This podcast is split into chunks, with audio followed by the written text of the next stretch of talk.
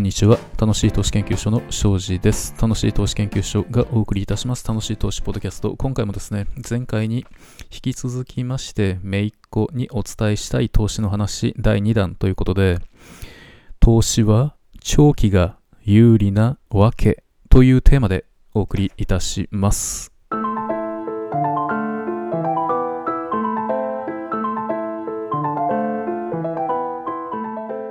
まず第一にリスク、すなわち不確実性を削り取る。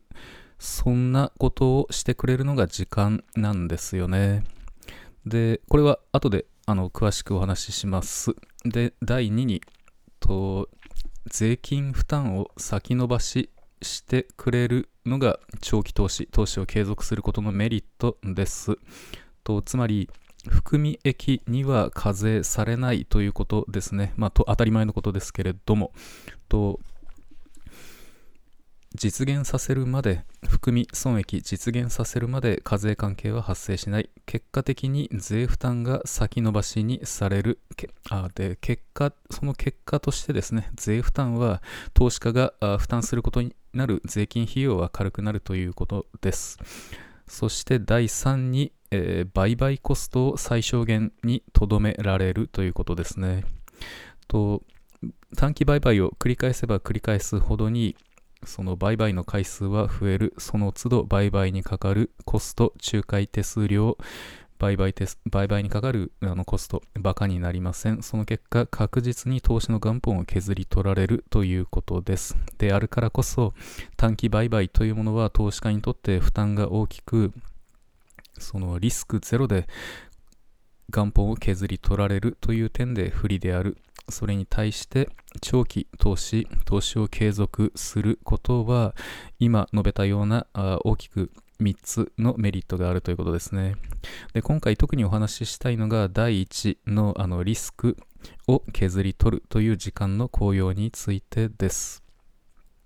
と時間がですね、リスクを抑制するという事実が過去の株式市場の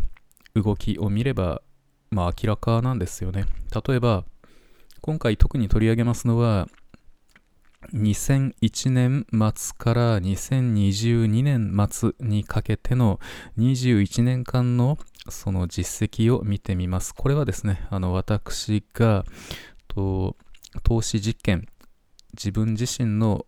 資産の本当大部分を投じて行っております本気の投資実験、これがですね、もう21年間、あの今は22年目に突入しているっていうそういう状況なんですけれども、で、これを元にですね、数字をまとめてみましたので、これを機にまとめましたので、それについて今回お話ししたいなと、具体的にお話ししたいなと思っております。と、ベンチマークとして採用しておりますのは、あの、東証株価指数であるところのトピックスです。で、また同時にあの日経平均も参考情報として見てみ見ております。で結論的にですねそのトピックスに連動するタイプの投資信託に投資した場合どれどれぐらいの複利利回りを得られたかということなんですけれどもこの21年間を見るとですねおおむね、複利利回りトピックス4.3%程度になっております。結果どうなったかというとですね、あの21年間投資し続けた投資家の方は、最終的に投資元本をと2.4倍にできたということになります。2.4倍です。何もせず、ほったらかしでこの数字が得られたということですね。まあ、リターンの率としてはプラス142%程度かなといったところ、あのです。で、ついでに参考情報としてみますと、日経平均に連動するタイプの投資信託、これに投資した場合どうなったか、21年後、結果的に出てきた複利利回り、これは5.7%程度となりました。結果として、この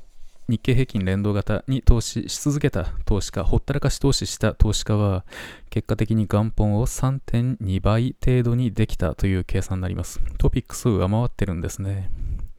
で、まあ、ついでにですね、あの、実験ファンドの場合はどうなったかというとですね、この21年間の複利利回り、結果的に7.55%になれ、えー、そういう結果となりました。結果はですね、元本が4.6倍になっています。つまり、リターンの率はプラス361%となります。幸いにも と市場全体とトピックスであり、あの日経平均であり、こういった株価指数に比較してですね、これを結構上回った成果が得られたといったところで、あの投資実験の仮説はおおむね立証に近い状況になれたかなと思っております。まあそれはさておきですね。と具体的にこの期間を区切ってですね、あの誰でも投資できる今回トピックスを例にしてお話ししたいんですけれども、期間を区切って、歴年ベースで区切って区切ってその結果を見てみました。つまりあの、年度末で区切ってですね、このあの1年ごとに区切ってみた結果ですね、まあ、具体的にこんな感じだったんです。トピックス連動型投資信託に投資し続けた場合なんですけれども、あの投資した場合なんですけれども、仮にですね、1年だけ投資した、まあ、私から言わせれば、私に言わせれば短期投資家さんですよ。なので、あの投資ではなくて、あの投機に近いことにという認識なんですけれども、まあ、1年だけ投資した、そんなスタイルのあの投資家さんはどうなったか、投機家さんはどうなったか、一番良かった年でですね、54%、プラス54%のあのリターンが得られたんです。すごい数字ですよね。ただ、そんな年もあったということです。また一方、一番悪かった年で言うとですね、マイナス40%というひどい年もあったということなんですよね。要するに何が言いたいかと言いますと、振り幅が非常に、振れ幅が非常に大きいということなんですよね。で、まあ続けて2年だけ投資するスタイルの、えー、投機家さんはどうだったか。一番良かったあの2年間、これはプラス36%。これは複利利回りです。複利利回り。あの年、1年あたりプラス36%の利回りということになりました。これに対して一番悪かった2年間は複利利回りマイナス27%。まあ、こんな感じなんですよね。で、期間を伸ばして見てみます。5年間だけ投資する投資家、まあ5年ぐらいやるんだったら、まあ投資家さんと言って良いんじゃないかなと思いますけれども、まあ5年の、5年スタイルの投資家さん、一番良かった5年間、プラスは年率17%の複利利回りでした。プラス17%悪くないです。で、一方、一番悪かった5年間、これはマイナス13%でした。これも結構大きなロスということになりますよね。ロス、ロスを被るか、ゲインを得るか、予断を許さないというかね、予測がつかない。で、10年投資のスタイル、投資家さんはどうだったか、これは、一番良かった10年間、プラス12%、複利利回り12%悪くないです。一方、最悪だった10年間の場合はマイナス7%、年率あたり7%のマイナスですよ。10年投資して年率マイナス7%。これは悪夢と言っていい感じかなと思いますね。良かった10年間もあれば悪夢の10年間というのもまである。10年投資してもこれぐらい振れ幅がある。で、12年と見たらどうなるか。12年になったら、これ興味深い年、ね、あの、期間になるんです。一番良かった12年間、これはプラス8%です。プラス8%の利回り、12年間得られた。これ結構いいですよね。で、これに対して最悪だった、最悪だった12年間、どうなったか。プラス0.3%なんです。最悪だった12年間であっても、その年率0.3%のリターンが得られたんです。つまり、12年間投資し続けた投資家さん見ると、まああの、まあ、一定の前提条件をもとに計算すると今述べた通り、8%から0.3%年率複利利回り、この間に収まった。つまり、損した投資家は一人もいなかったっていうことになるんですよね。損してない。誰一人損してない。これってすごいことじゃないかと思うんですよね。12年間です。12年間投資し続けたらこんなことになった。で、まあ、こんな風にですね、あの、要するに何を、何が言いたいかと言いますと、投資期間を伸ばせば伸ばすほどに、振れ幅がどんどん縮まっていくんですよね。で、結果的に、あの、21年間投資し続けたトピックス連動型、投資信託、投資し続けた、ほったらかし投資し続けた投資家さんはどうなったか、最終的に年率複利プラス4.3%に収束した、落ち着いたということになるわけです。なかなか面白いと思いませんか？これグラフで実際自分で計算してまとめてみるとですね、あの、これ、インデックスファンドの時代というあのすごくいい本があるんですけれども、ジョン・ボーグル、あの千えー、数年前かな、あの亡くなられたあのバンガード創始あの創始者、創設者あののインデックスファンドの父と呼ばれるような人なんですけれども、彼が書いた、まあ、論文的な本、それであのこういうグラフを見て、へえと思って見たんですけれども、実際に自分で日本の株式市場のあのデータをもとに計算してみるとですね、ほんと綺麗なラインが現れるんですよね。これ自分で実際に計算してみると、あの、肌感覚がね、あの、つかめるような気がしましたので、あの、興味がおありの方はですね、やってみることをお勧めですね。まあ、また、ちなみに ついでながら、あの参考情報、日経平均の場合はどうなったか、まあ、結論から言うとですね、トピックスよりもやっぱ良かったんですけれども、やっぱその振れ幅、この今申し上げたような、期間が短いほど振れ幅の大き振れ幅が大きくなる長くなればなるほどその振れ幅がどんどん縮まっていって最終的に21年間でプラス5.7%年率複利にあの収束するっていうそういう流れになる。こういうことにこれにはあのもう全然全く同じでですねなるんですけれども日経平均連動型に投資し続けた投資家さんの場合はですね11年です。11年以上投資し続けた投資家さんは誰一人損しなかったという結果になりました。まあ、ちなみにあのついでに実験ファンドの場合はですね、10年以上であの損しなかった、まあ私しか投資してないんですけれども、あいやいや、あのちょっと家族とね、一緒に家族の投資も受け入れてやっているんですけれども、10年以上投資し続けた場合は損しなかったっていうデータが出ました。最終的にプラス7.55%、21年間で収束したっていうそういう結果になっている。まあなかなか実験ファンド悪くないなっていう話なんですけれども、まあ、あのいずれもですね、株式、日本の株式市場にあの投資した場合は、このような結果が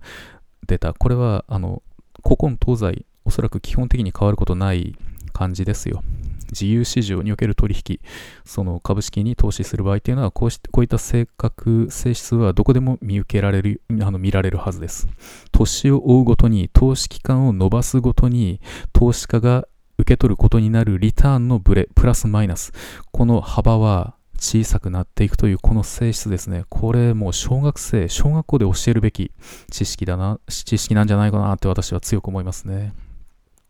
で、まあ、で、まあ、さっき申し上げたようにですね、逆、この逆に、投資期間が短くなればなるほどに、そのブレは大きくなるってことなんですよね。この株価のブレの大きさ、動きの大きさっていうのは恐ろしいものになります。で、まあ、最終的には、あの、ね、あの、12年を超えれば、大抵損、損失の可能性、損する方が逆に難しくなるってことなんですよね。大事なのは頭を使う必要のない投資行動であるっていうことです。単純に本当何も考えることなく株価指数に連動するタイプの投資信託に投資して、で、受け取った配当、分配金ですよ。これを受け取ったら、それを手手をつけず、そのまんま元本に追加する、再投資する。もう全く頭考えず、頭は使わず、機械的にこの行動を行うだけで、ほったらかしにするそれだけで、福利の力を存分に使い、時間の力を存分に使うことになるっていうことなんですよね。行動としてはシンプルなものでしょう。で、その結果、投資家はこれだけのリターンを得ることができるんだよ。できたんだよ。おそらくこれからもこの性質は大きく変わることはないんじゃないかなと思います。まあ少なくとも過去100年程度を見ると、見ても同じような感じですからね。大きくね、あの、とんでもない大災害とかね、起こるとか、まあ、実際、大災害みたいなものも何度か起きてますからね、それでもなお、こんな性質は変わってないんですから、なかなか、あの、強い性質だと思います。強あの基盤となるような性質だと思います。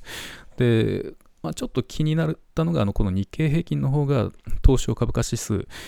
よりも利回り良かったってことなんですよね。これは、あの、以前、ポッドキャストでお話ししたことではあるんですけれども、日銀によるあの金融緩和策の一環としてね、あのインデックスファンドをあの購入した結構大規模な、まあ、ある意味市場介入的なあの中央銀行による行為があったせいで、日経平均がですね、あの押し上げられてきた、そのリターンを、これ私は意図的にやったんじゃないかなっていうふうに強く疑いを持っているんですけれども、まあ、今回お話しするのは、あのこれがあの第一の趣旨ではありませんので、軽く言及するだけなんですけれども、まあ、このように常に何が言いたいかと言いますと、常に日経平均が東証株価指数よりも有利かといえば、そうとは言い切れないといったところを、あの申し添えておきます。まあ、ちなみにトピックスというものはですね、あの2100 50、60程度の銘柄からなる株価指数で幅広いものなんです。これに対して日経平均は225ですね。でこれに対してまたついでにあの実験ファンドの場合は十数銘柄にあの厳選してやっているという、まあ、こんな感じであの実験ファンドは運用されております。と、まあ、さらに言えば、より決算書をですね、詳しくあのじっくり読み込んで、銘柄を選別、あの何に投資すべきか、その会社の選別をですね、あの丁寧に丁寧に丁寧にやるとですね、こんな風に株価指数よりも市場全体を長期にわたって上回る成果を期待することも十分にできるんだよということをですね、言いたいなと思います。と、まあ、こんな風にですね、えー、やっていきますと、投資家さんは全くあの自分と素人なんだっていうような方でもですね、十分にあのこうこのような投資成果を得られるということを今回お話しいたしました。えー、ででは、ということであの今回のあの投資は長期が有利なわけというお話でした。楽しい投資研究所の庄司がお送りいたしました。さよなら。